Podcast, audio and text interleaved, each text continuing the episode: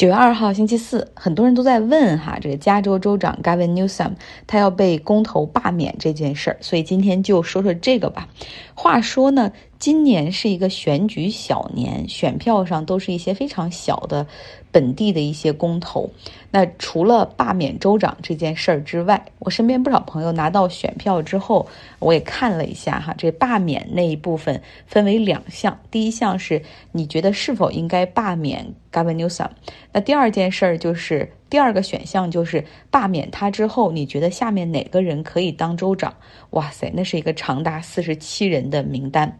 这个公投的截止日期是九月十四号，现在已经可以看到大量的拉票活动和电视广告在进行。来给大家讲一讲这个事儿吧，哈，这个 Gavin Newsom，他是在二零一八年的时候竞选州长胜出，他原来呢是旧金山的市长。这个人六尺三的身高，有一张非常帅气的明星脸。像我之前有个教授，然后讲过一个他的段子哈，就是那个时候他在准备竞选州长的最后阶段，有一场是做市政交通的活动，然后我们这个教授是这方面的专家，相当于是要给他之前进行一些辅导和讲解，然后之后呢，这个 Newsom 要上台去演讲。然后我教授说，跟他交流的过程，你会发现这 Newsom 他真的是对交通一无所知，怎么样规划一无所知。但是听他单方面讲了四十分钟之后，上台之后，哈，这 Newsom 简直就把那些他听来的东西，迅速变成自己的了，讲的头头是道，而且极为自信。他说这就是一个典型的那种非常理想的政客，哈，一个 performer。就是时时刻刻都为更大的舞台准备着，所以 Newsom 他也经常被认为是有朝一日可以竞选美国总统的那一类的哈，非常有魅力的轻一点的这种人选。Newsom 他是民主党，那加州呢是一个深蓝州哈，所以说那个时候对他来说最大的挑战是民主党的。州长初选，那他突围之后，就相当于是一个内定的冠军了。在最终的 PK 中呢，是百分之六十二的支持率，比百分之三十八击败了共和党的候选人。在二零一九年一月，Newsom 宣誓就职，哈。从那个时候开始，共和党和他的支持者们就开始了罢免请愿活动。就是他一上任都不知道这个人怎么样，他们就要立刻罢免他哈。所以你能够看出这个罢免的这个活动，它是一个政治议题。那第一次罢免当然以失败告终。那之后三年他们没有放弃，先后搞了五次罢免的请愿，直到今年哈，在一个规定的时间里筹到了足够多的签名人数。所以你能够看出，并不是 Newsom 他真的很烂，非常不得人心，然后大家民间发起，然后要罢免他，不是这样的。这是一个由共和党所引导的一个政治议题，因为他们是觉得。再这样下去的话，加州会越来越蓝哈，有一天就永远不可能有共和党翻身的这一天。在 Newsom 和他的前任布朗之前，他们的州长是这个加州的州长是施瓦辛格，他是个共和党哈。话说施瓦辛格是怎么上位的？他就是通过这个 recall 当时的民主党的州长 Gray Davis 上位的。当时就是通过这么一个罢免来上位的。那你想，施瓦辛格他的知名度那么高，他的名字出现在选票上，选上了哈。那再往前说，实际上过去共和党在加州还是比较风光的。你看，像当过美国总统的里根、尼克松这些人，在进入到联邦政府当总统之前，都是在加州当州长。那加州的这些共和党人，他们是非常有抱负、有行动力，同时也很有钱。然后他们的 campaign 一直都是深入社区、精准营销。比如说哈，就是我们听众里有很多人住在 San Jose 这个地区，圣荷西、硅谷那边，像那边的华人就有明显的共和党倾向，也有很多川普的粉丝，因为。这些人呢，这些华人是大多因为子女的考虑啊，然后为子女担心子女变成 LGBT 啊，讨厌学校里的性教育活动啊，然后讨厌那种 universal all gender 的那种厕所，怕孩子有朝一日上不了名校，所以他们很讨厌民主党的一些政策。那你能够看到，几乎是在过去三年里面，每一个周末在那种华人或者亚洲超市的门口都有。这些要罢免 Newsom 的这种人摆摊儿，在征集签名，而且他们在这个本地选区里，他们就会雇本地的人哈，然后去去进行游说。那比如说在拉丁裔的保守教会的门口，然后他们会在礼拜活动之后，通常是周日在那儿，然后摆摊儿索要签名。那最终呢，他们在今年的这个一定的时间里面筹集到了，据说是两百一十万个签名，要罢免州长。最后呢，清点一下，有效的签名是一百七十万，啊，那些无效的，就是可能重复录入的，或者是一些搜集了一些没有投票资格人的这些签名。那要启动罢免州长的公投，实际上就需要一百四十九万个就可以了。所以说，他们有一百七十万个也是实现了。我们听众小尤就给我留言说：“哎呀，他们能够在这么短的时间里筹集到这么多的签名，还有点被吓到了。”其实我觉得，哎，不要觉得他们很厉害，或者是就真的这个 Newsom 这么不得人心哈。首先你要知道，加州是一个有四千万人口的州。那他们有有投票资格的选民大概两千三百万人。那要知道，在二零二零年总统选举里面，两千多万人中的百分之三十一是投票给了 Trump，所以是有七百万左右的共和党的铁粉。所以说，他们能筹到一百七十万的签名，真的不算多。前三年他们搞了四次都失败了，这说明很多哪怕是共和党的支持者都认为说，那州长四年选一次呗，我们干嘛要中间费这么大的？费这么大的劲要去罢免他，哈，就没有必要搞这一道。那么今年这一次，他们筹集到了足够多的签名，更多的是因为疫情，哈。在疫情大家都比较严肃的抗议的情况下，餐厅不允许室内经营，这也是州长 Newsom 他们来下的这个规定哈。但是他却被拍到和他的一些核心幕僚在 Napa 那边一个特别高级的餐厅里面用餐，啊，在室内用餐，而且那个是个米其林三星，那一顿饭可能吃掉了那大几万美元哈。而且呢，那个米其林三星还得到了中小企业的扶持联邦贷款，那一下子就特别招黑。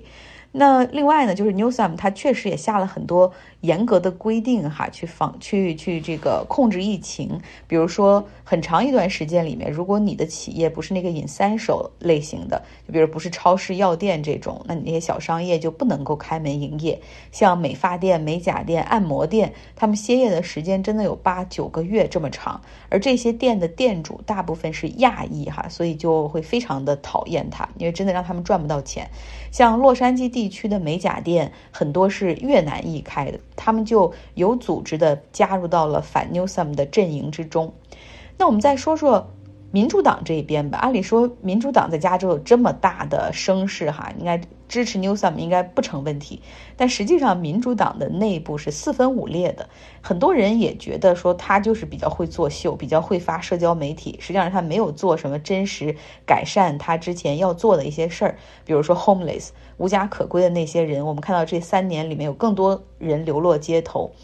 然后，但是其他方面大家也说不出来，它太问太太大的问题。加州的经济还是挺好的，有这么多好的这种科技公司在这儿，你想就是不财政盈余也难哈。二零二零年财政盈余是八百亿美元，疫情控制的也很好。那你大家都说这也不是他的功劳，我们人本来也很自觉，我们也都相信科学，要打疫苗等等。那像气候变化、山火这些问题，它也没有办法迅速解决哈，但是它确实也在推进一些新能源政策的落地。所以呢，民主党的支持者反正就是淡淡的对罢免他，就觉得这是一个共和党很可笑的提案和一次尝试，肯定没有办法通过。所以很多人根本就没当回事儿。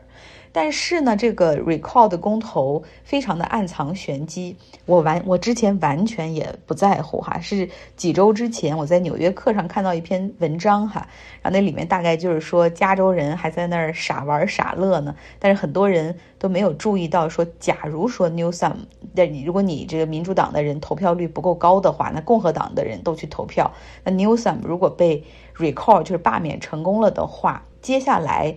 新的州长将会在那四十七个候选人的名单中产生。那目前呢，这四十七个人的名单中，支持率最高领跑的那个是一个保守派的电台主持人。虽然他是一个少数族裔，但是他基本上是非常保守的那种，说气候变化是假的，反对堕胎的权利，反对戴口罩的强制令，就是比佛罗里达州和德州的州长还要保守。所以我这样才开始关注这个公投。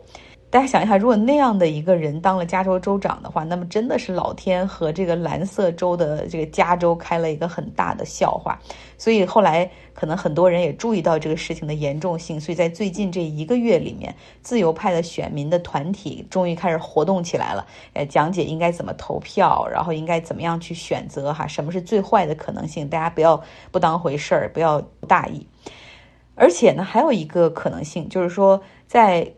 美国参议院那一百个参议员里面，不是每个州有两个吗？那加州的那个参议员的席位全都是民主党的。那其中一个是一个女参议员 Diane Feinstein，她今年已经八十七岁了，也就是随时可能会因为身体问题选择退休哈。但是她的任期还有几年。根据加州的规则，就是如果她退休的话，那么那个席位就会将由加州的州长任命一个人，然后填补上。那么，如果说 recall Newsom 成功的话，那么最后共和党的一个人当了州长，那他们就可以任命一个共和党的议员，然后进入到参议院里面。所以这样一看，你会发现，哇，共和党他们真的是心思缜密哈，然后再下很大一盘棋。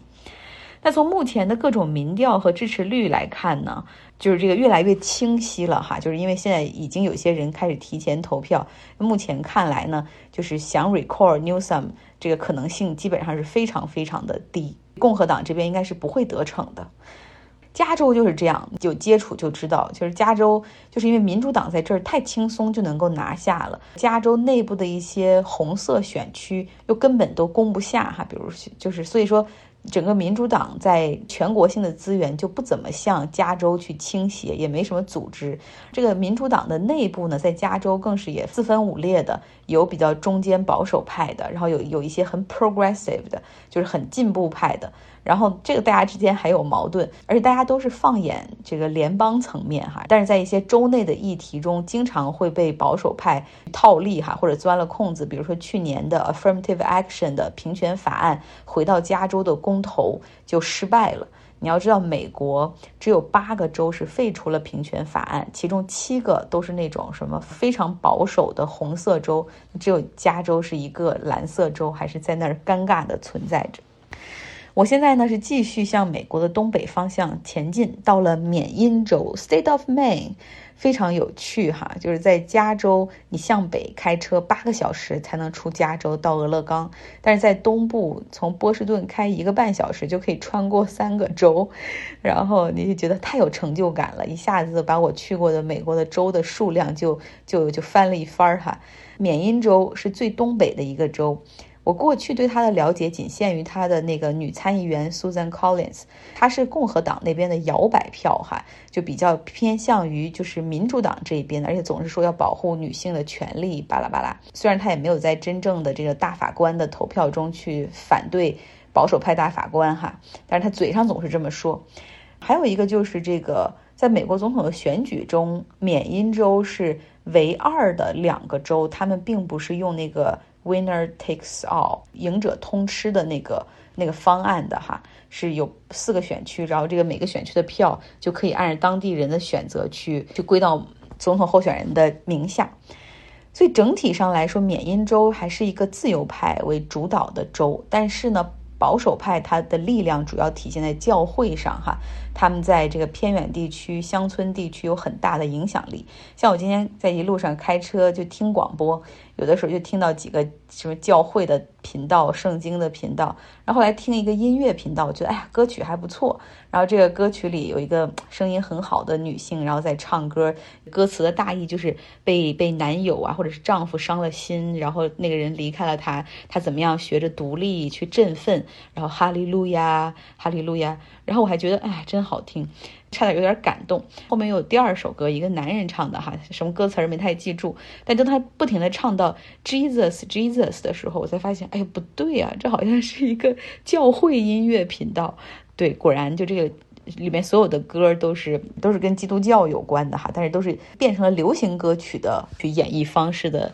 这种基督教歌曲，然后晚上去一个餐厅，挺好的餐厅吃饭，然后跟隔壁桌的夫妻聊天哈，一边吃一边聊，还挺开心的。他们也很友好，然后我们就聊美食、聊天气啊，然后聊这个去哪玩、景点什么的。然后上主菜之后，这两个人还是把手一下子拉起来，然后闭着眼睛祷告了一段，还开始吃饭。然后我才觉得啊，是的，这个缅因州确实是一个宗教氛围比较浓的州。嗯，好了，今天的节目就是这样。有人说我声音不够洪亮哈，对，就在这种酒店里面，就不想太打扰隔壁的邻居嘛，希望理解喽。好，希望你有一个愉快的周四。